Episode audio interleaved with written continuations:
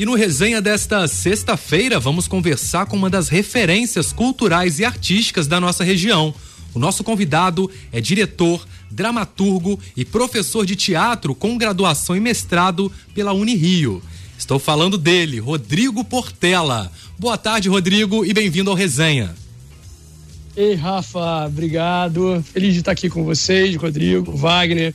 Obrigado aí pela chance de estar falando com vocês todos aqui em Três Rios. O prazer é nosso, só para a gente poder relembrar um pouco a carreira aí do nosso convidado. Em 27 anos de carreira, ele escreveu oito peças e dirigiu mais de 20 espetáculos profissionais, entre eles as Crianças. Em 2019, Insetos. Em 2018, Alice mandou um beijo. Em 2016, Antes da Chuva, em 2014 e Tom na Fazenda, em 2017. O espetáculo Tom na Fazenda conquistou os prêmios de melhor espetáculo estrangeiro pela Associação de Críticos de Montreal, no Canadá melhor espetáculo pela Associação Paulista dos Críticos de Arte e Associação dos Produtores de Teatro no Rio de Janeiro. Além disso, a peça lhe rendeu os prêmios Shell. Sesgran Rio e Botequim Cultural de Melhor Direção em 2018. Seu último espetáculo, As Crianças, também lhe rendeu o prêmio Sesgran Rio e Associação dos Produtores de Teatro de Melhor Direção em 2020. Outra curiosidade, Portela foi o preparador de elenco da série Aruanas, da TV Globo. Seus últimos trabalhos também foram assistidos nos maiores festivais de teatro do país. Percorreram todas as capitais brasileiras e circularam por mais de 90 cidades do Brasil. Argentina, Equador, Chile, Alemanha e Canadá. Ufa! Olha que não contei nem a metade das qualidades do Rodrigo Portela, mas vamos falar muito mais agora. Rodrigo, conta para mim, por favor, sobre esse ano de pandemia aí que impactou tanto o teatro, as produções onde precisa do público para poder estar ali presente. Como que foi o seu ano de pandemia? Ah, foi uma loucura, Rafa. É, tudo, a gente tinha um ano, 2020 era um ano muito promissor para mim, para minha equipe. A gente estava no Canadá, em Montreal exatamente, fazendo, voltando pela segunda vez ao Canadá com esse espetáculo quando de repente lá estava dentro do a gente estava dentro da sede do Cirque de Soleil quando a gente recebeu a notícia que é, o que o Brasil ia fechar as fronteiras que os Estados Unidos ia fechar que as coisas estavam começando a ficar bem complicadas aí foi cancelado nossa temporada no Canadá e nossa turnê nos Estados Unidos na França e na Alemanha a gente estava já com tudo programado para esse ano e foi tudo cancelado voltamos para casa de repente, quando eu vi, em menos de 24 horas, eu já estava dentro do meu apartamento, sozinho, com a porta fechada, sem saber o que estava acontecendo lá fora, com medo de morrer. Uma doideira, né? Tudo e isso. E fora do país, né? Não, eu em 24 horas estava no Brasil já, no meu ah, sim. do Rio. Já. Entendi. Então, assim, foi tudo muito rápido. Eles cancelaram e conseguiram um voo pra gente na madrugada. Quando a gente viu, a gente já estava aqui, já sem sem nada, né? sem trabalho, sem perspectiva, longe da família, longe de todo mundo. Eu tenho um filho que mora na Argentina, então para mim foi super difícil esse movimento de, de entender o que estava acontecendo. Né? Um ano longe dele, um ano sem trabalhar, teatros todos fechados, né? Produções, a TV, a TV Globo fechada, cinemas fechados. Foi, foi muito louco o que aconteceu, né? Ainda é, ainda está sendo, mas agora a gente já vê uma esperança aí no fim do túnel, né, Rafa? É, com a imunização, com a vacina, a gente começa a esperar por uns dias melhores aí, mas a gente ainda, infelizmente, vive essa pandemia e os cuidados continuam.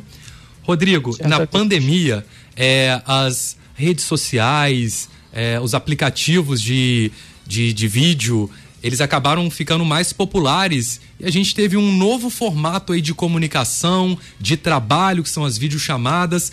Eu queria saber como que você também se adaptou a esse formato e aproveito também para poder é, gostaria que você falasse um pouco sobre a direção do espetáculo O Pior de Mim, que conta com a Maite Proença, que também tem esse formato aí é, de vídeo dentro dessa pandemia. Conta pra gente como que você lidou. Então, Rafa, na, na prática, assim, eu, eu resisti um pouco, porque assim, o teatro, ele. A essência né, do teatro, você sabe disso, né? A gente fez aí algumas coisas juntos. O teatro tem uma coisa que é da presença, né? O que diferencia o teatro do cinema, da televisão, é exatamente o fato de que o público está presente, nós estamos todos juntos na mesma sala, no mesmo espaço, convivendo. E com a coisa da pandemia, a primeira coisa né, que, que rolou é não, nada de aglomerações, lugares fechados, então nem se fala Então os teatros todos fechados. A gente começou a ter, fazer esse movimento pro audiovisual, mas eu confesso a você que eu resisti muito, apesar de ter, de ter estudado audiovisual, dirigi vários curtas-metragens, já fiz, me dirigi aqui em Três Dias o projeto Educacine, tem uma relação com o cinema muito próxima. É, estudei cinema e tudo, mas eu, eu, eu fiquei com essa resistência assim de, ter, de misturar o teatro com o cinema no início. Foi quando a Maitê, a Maitê me ligou mais ou menos em junho, julho, quer dizer, já tinham quatro meses que eu estava em casa, sem trabalho, sem nada. E aí ela disse, Rodrigo, vamos fazer alguma coisa, o Teatro do Leblon está fazendo umas transmissões online pelo Zoom. É, eu falei, ah, Maitê, não sei se eu quero fazer. Ela falou, vou te mandar um texto. Maitê tem uma história de vida bastante complicada, familiar principalmente, né? Ela lançou o um livro há pouco tempo falando sobre isso. Sim. E aí ela escreveu um texto também falando sobre esse momento da vida dela, é, que foi muito difícil, o que, o que, que isso reverberou, né? Como é que isso. É, o que, que isso. É, como, de que maneira isso. Até hoje é que ela carrega esse, esse fantasma das relações dela com o pai, com a mãe e tal. E daí ela escreveu esse texto, eu li, achei o texto muito interessante. Eu gosto muito da Maitê, a gente já tinha, já estava um tempo já pensando em fazer uma coisa juntos ela, ela foi assistir meus espetáculos e tudo, e aí ela disse, vamos fazer e tal. Eu falei, pô, então vamos lá. E aí fizemos pelo Zoom, ela no teatro do Leblon, no palco do Leblon, e, e transmitido online pelo Zoom, e foi, foi absurdo, assim, Rafa, que a gente teve uma, uma média de público que eu nunca tive em teatro na vida, assim. Mas de, a, em um mês de temporada, com quatro apresentações, a gente teve quase 10 mil pessoas. Caraca. Dizer, uma coisa que, que espetáculo nenhum na minha vida eu já tive 10 mil pessoas em um mês de temporada. O Tom chegou a 30 mil espectadores, mas assim, depois de quatro anos de temporada, né? Sim. Mas é, num único mês foi um negócio incrível, né?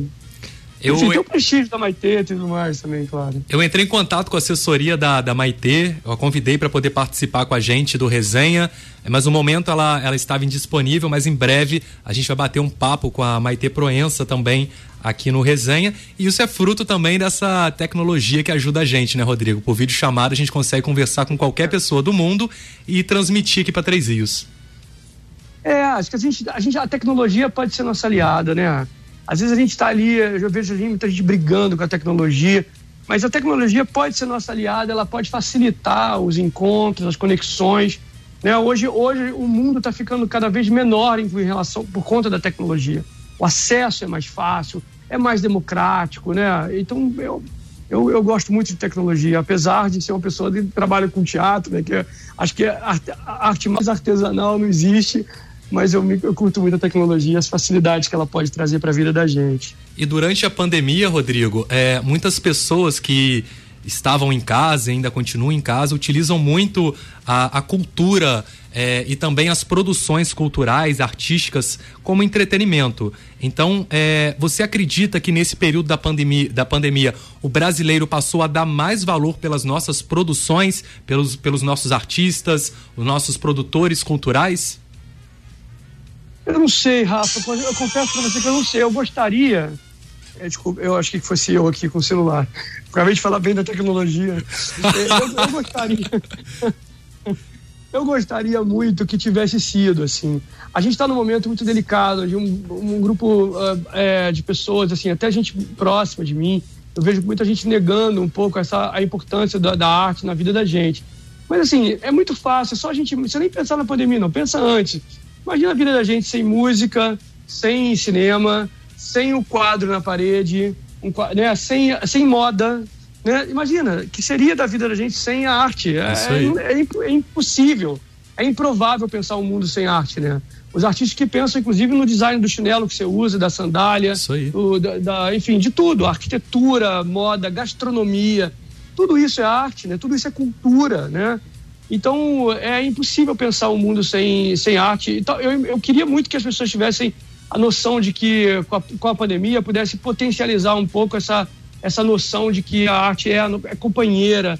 A arte é mais do que só uma, uma, uma doideira, um entretenimento, uma, uma piração de um, de um artista, enfim.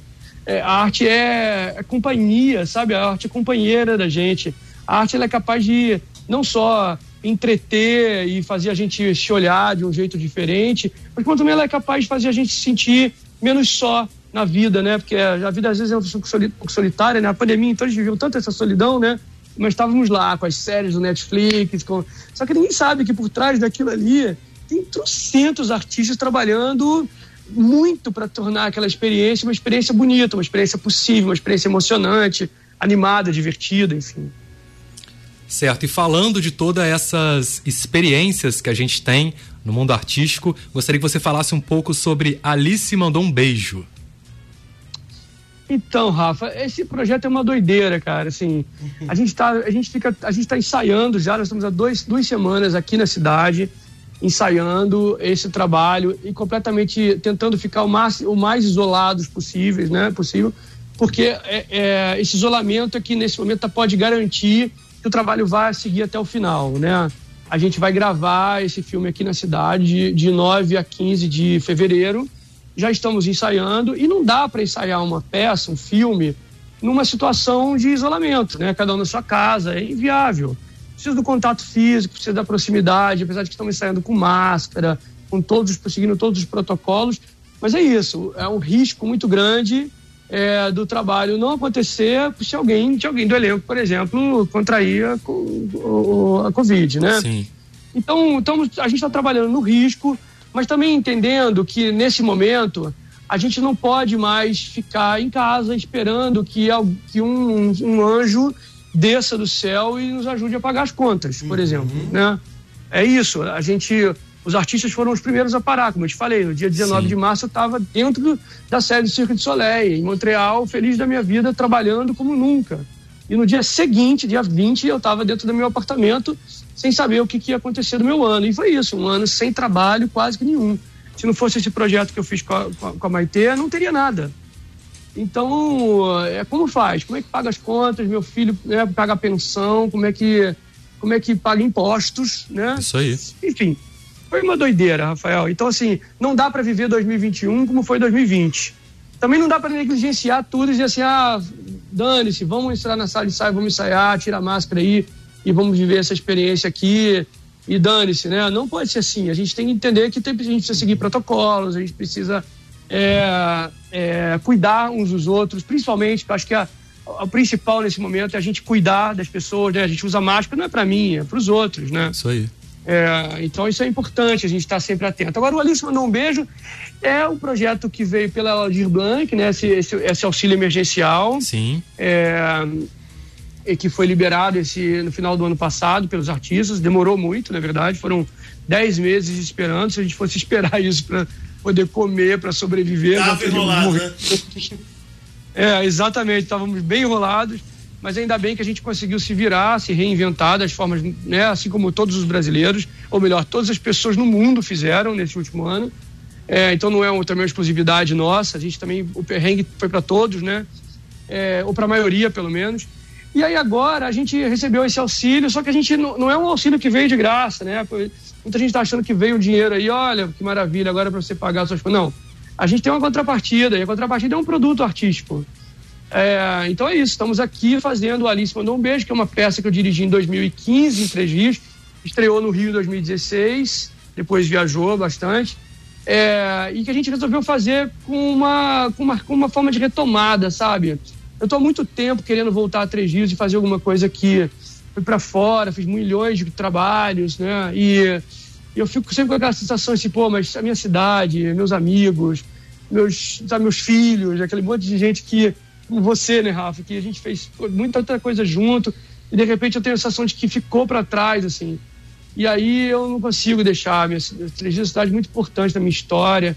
E aí a gente volta exatamente fazendo o Alice, que é uma peça que agora está virando filme peça, né? que é sobre a minha história, né? Sobre a história da minha avó, da minha família que morou ali na Manuel Duarte, minha família que foi desapropriada ali pelo governo do Lavinas para poder construir aquele trevo. Então, assim, a peça fala um pouco sobre isso, a peça filme fala um pouco sobre isso, sobre essas relações familiares numa cidade pequena que é Três Rios, né? Então, eu acho que vai ser muito bonito, assim, está sendo um trabalho muito legal, muito bonito. O elenco tem oito atores daqui da cidade, são dez no total, oito são daqui. Bacana. Então, está sendo muito bacana. Não, a ideia era tentar também trazer a verba para cá, né? Sim. Eu acho que era, era mais que uma obrigação minha, assim, de voltar para Três mas voltar também podendo pagar esses artistas, não só atores, mas equipe de criação, técnicos, enfim, todo, todo porque tem uma caralho de gente, né, Rafa? Periferia do, do projeto é muita gente. É segurança, é cozinheira, é costureira, é muita gente trabalhando, né? A economia criativa, quer dizer, a economia da cultura, move muito, é, um mercado muito, muito maior do que a gente imagina. Não é só o ator que aparece ali na novela, né? Pelo contrário, aquilo ali é só a pontinha, é só o que se vê. Mas por baixo disso tem uma estrutura monstruosa de gente trabalhando para que aquilo aconteça, né? E é importante você falar sobre isso, porque durante a lei Aldir Blanc, né, foi muito falado sobre todas as, as categorias que trabalham com cultura, com arte, e, e foi listado para a gente poder entender todo um trabalho que se dá de um, de um projeto como esse. Rodrigo, é, o que vocês precisam agora, nesse momento, que a população triense ou dos municípios vizinhos possam contribuir para esse projeto? Então, Rafa, até, até ontem a gente estava procurando a casa para ser a locação do nosso, do nosso filme, Sim. né? Porque é isso, a, a, o filme inteiro passa de dentro de uma casa, naquele estilo da grande família lá da, da TV Globo, né? Aquele, naquela casa daquele estilo. E aí, a gente, depois de procurar muito, a cidade já ajudou, né? Então, assim, muita gente se mobilizou. Eu recebi muitos contatos de pessoas é, pelo Facebook, WhatsApp, me, me oferecendo, gente pesquisando pra gente foi muito bacana. Isso é muito bonito, né? Ter a vantagem de estar na nossa cidade, é conhecer as pessoas, saber que as pessoas estão por nós. E a gente conseguiu ontem a casa, finalmente. Ô, notícia é, boa, hein? Mesmo, é, conseguimos ontem. Em Três Rios? A casa é aqui em Três Rios mesmo, é nos arredores ali da Praça JK. Quer dizer, é bem perto do centro, é bem perto da onde tá todo, as pessoas, a maioria das pessoas moram, o que facilitaria muito, né? Que facilita muito. A gente conseguir uma casa, de repente, lá em Alberto Torres é um pouco mais difícil, tem uma logística mais complexa, né? Certo. Mas não, ele é aqui no centro, bem perto de tudo. Numa rua super tranquila, o que é ótimo, né? Então, assim, não vai ter aquele coisa de tumulto e tudo mais. A única coisa que a gente vai ter que cuidar muito é a questão do trem. Mas aí a gente vai planilhar esse cronograma aí do trem e vamos fazer o nosso cronograma de filmagem todo em cima dos horários do trem para não ter problema. Mas tá tudo certo agora. São aqueles detalhes que ninguém sabe por trás de uma produção, né? Sabe, que a gente passa ali o tempão, e grava, passou o trem, vamos gravar. E aí não, não precisa gravar de novo, tem que esperar o trem acabar pra poder gravar de novo. E se vier outro, para tudo de novo. Aí quando não é o trem, é o cachorro do vizinho que late, né? Ou isso então, cara. Mas a gente já tá abstraindo. O cachorro é bem-vindo. Então, deixa o cachorro como a gente vai trabalhar com som direto, né? Então não tem muito como controlar essas coisas, não tem jeito, né? A não ser que o cachorro esteja latindo insistentemente o tempo inteiro, o dia todo. Aí a gente vai ter que. Aí você já preparou. Um... Aí você já preparou um pedacinho de picanha pro cachorro, né? Joga pra ele. Ah, rapaz, é. Enquanto ele tá comendo, pelo menos ele tá quieto, né? Brincadeira, Rodrigo, a gente está se aproximando do fim do nosso bate-papo. Antes de encerrar, eu queria dizer é, no ar que você é uma das pessoas que marcou a minha, a minha vida, é, seja pessoal, profissional. É, foi quando eu entrei no teatro aos. Estava no, no, no, primeiro ano do ensino médio, por volta de 15, 16 anos. Fiquei com você durante cinco anos em algumas produções teatrais aqui em Três Rios. Viajamos com espetáculo, ganhamos prêmios com espetáculos amadores. E toda essa vivência que eu tive nesses cinco anos, com você e com todos os meus amigos que eu encontrei no teatro e muitos deles fazem parte da minha vida hoje. Eu me tornei o homem que eu sou hoje, é, que me permite hoje estar aqui no ar, no microfone, conversando com, com Três Rios e com todos os municípios aqui da região que recebem a 107. E foi vocês que, que me fizeram levantar a cabeça, olhar para frente. Isso é a prova de que a arte, a cultura, o esporte, ele transforma as vidas. Então quero aqui no ar agradecer a você pelo carinho, atenção de sempre por ter sido meu professor. Muito obrigado. Ô, filhão, que maneiro, que bom ouvir isso. Pô, fica tão emocionado, porque, pô, é massa isso, né, cara? Saber que você fez alguma coisa pela vida das pessoas é muito, é muito bacana. Que bom, Rafa. É, pô, é... agora que a gente peça Rodrigo. Russo, isso. O Rafa tá chorando. O Rafa tá chorando. a gente se emociona. Mas pode ter certeza, Rodrigo, que esse pensamento é dividido por por muitos alunos que Inclusive, passaram por você. Inclusive da Isabela Luz, que tá aqui, já fiz até um post no Instagram, já até marcou ele. Ela tá descontrolada, Rodrigo, tá? E, e, Rodrigo, desliga o negócio, porque senão o negócio não vai dar. Aí, Rodrigo, ela tá aqui, ela tá mandando um mega beijão pra você, tá? Outro pra você, Isa, que massa, cara, que saudade da Isa. Pô, quanto tempo, quanta, quanta gente, né? Quanta gente maneira que eu vejo hoje trabalhando com comunicação mesmo. Teve muita gente do Cassini também que está trabalhando com comunicação Sim. hoje aqui em Três Rios. E é muito legal ver isso, saber que a galera tá fazendo disso um ganha-pão, né? E, e, crescendo também. Pô, que massa. Fico muito feliz com isso, cara. Verdade. Muito a gente feliz. fica muito feliz pela sua participação hoje aqui no Resenha. Muito obrigado, tá? Obrigado a vocês, cara. Uma, posso falar só mais uma última coisa? Por favor, fique à vontade. É que a gente só. É porque você me perguntou sobre o que, que a população pode ajudar, né? Sim. Eu acho que nesse momento, eu acho que assim, a gente, a gente poderia ter feito esse filme em qualquer lugar. A gente poderia ter ido. Feito no Rio, né? Sim. No Cosme Velho, Laranjeiras, eu encontrar uma casa.